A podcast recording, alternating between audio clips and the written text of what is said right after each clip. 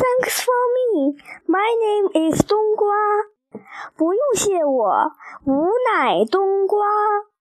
十三，卡西抹布很调皮，身子左扭扭，右扭扭，总是不安分。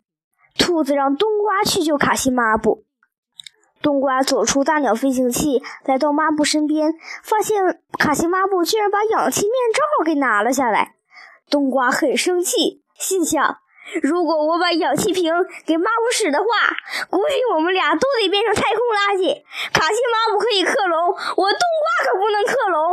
算了，我自己回去吧。带着抹布也是个累赘。冬瓜很快就到了大鸟飞行器，将卡西抹布的恶行告诉了兔子和僵银口。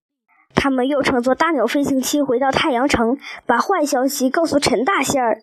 陈大仙一听，又气又恼，说：“你这个臭冬瓜，居然把我的小抹布扔到太空不管了，肯定变成了太空垃圾。”冬瓜面无表情地说：“如果我帮助他，恐怕你损失的就不只是小抹布了，还有一只大冬瓜。”唉，陈大仙重重地叹了口气，说：“走吧，我们去把抹布找回来，为他举行个太空葬礼。”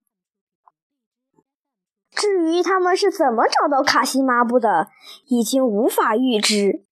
我们只知道，在一个奇怪的星球上，卡西抹布获救了。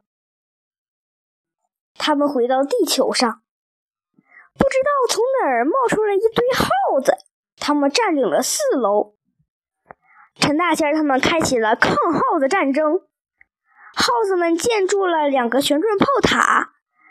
从炮塔里射出来的是一粒粒花生豆，花生豆的威力很大，落在琥珀猫头上，琥珀猫喵一声，不一会儿就起了一个大包。大家小心！冬瓜发出警告。小伙伴们很快就找到了对抗耗子的办法，用火烧。小伙伴们找出家里废旧的衣物，扎成火把，淋上酒精，点燃后迅速扔向耗子窝。